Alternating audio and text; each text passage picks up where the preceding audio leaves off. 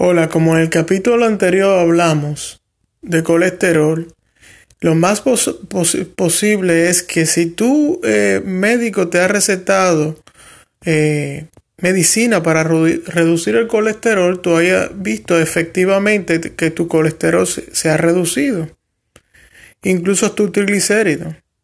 Y tú te consideras que estás en una zona de control efectiva y que en cierta manera va a reducir tu, el el, chance de que tú eh, te evite una enfermedad del corazón o que pues realmente evite un, un ataque cardíaco.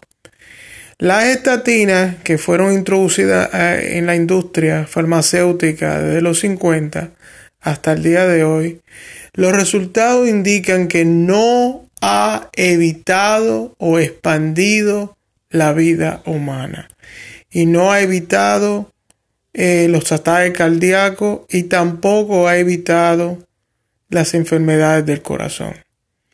Eh, se ha visto muy pocos resultados con respecto a la estatina.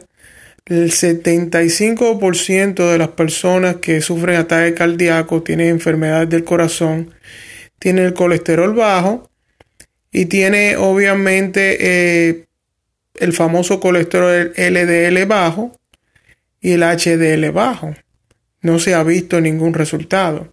Recuérdate que las estatinas eh, realmente reducen el, colesterol total y reducen el LDL total, o sea, tanto las partículas tipo A como las tipo B. Las tipo B, como te dije anteriormente, son las asesinas, que son bien pequeñas y densas porque se pegan en las células, eh, en las arterias, en las células de las arterias.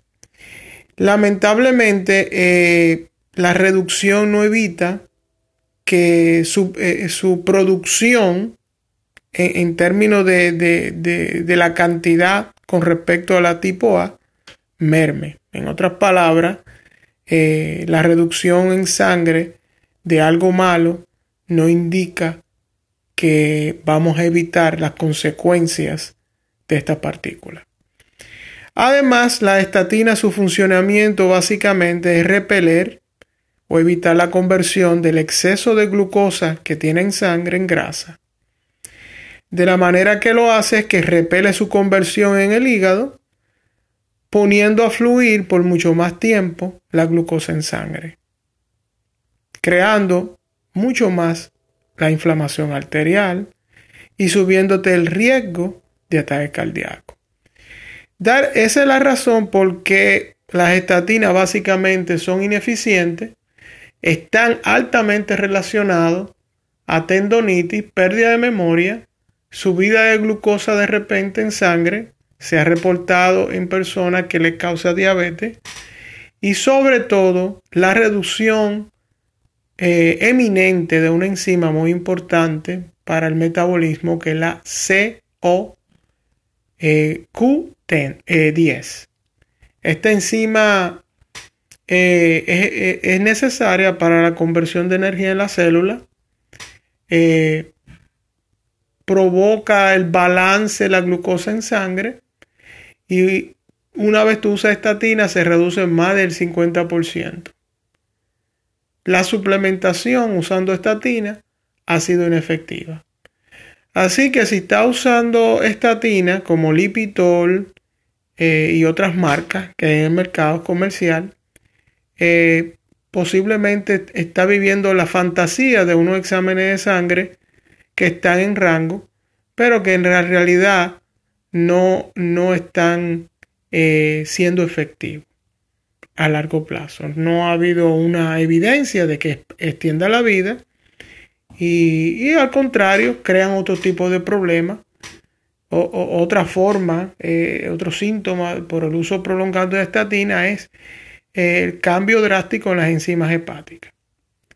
Así que eh, en la realidad las estatinas no cumplen el, cometido que se le, se, le, se le ha asignado. Una cosa importante que me gustaría eh, eh, añadir es que las estatinas solamente reducen el colesterol en sangre. No reducen el colesterol total, que hay en, en, los tejidos. Solamente tú tienes el 8% del colesterol total de tu cuerpo fluyendo en sangre.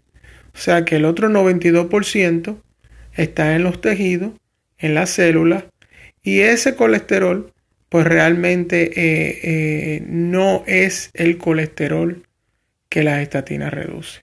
Solamente reducen el 8% que está en sangre, fluyendo en sangre. Además, como dije anteriormente, el colesterol es necesario, es importante para la creación de enzima. Una reducción o un intento de reducción en él, eh, lamentablemente, va a poner en riesgo tus enzimas eh, y va a poner en riesgo tu metabolismo.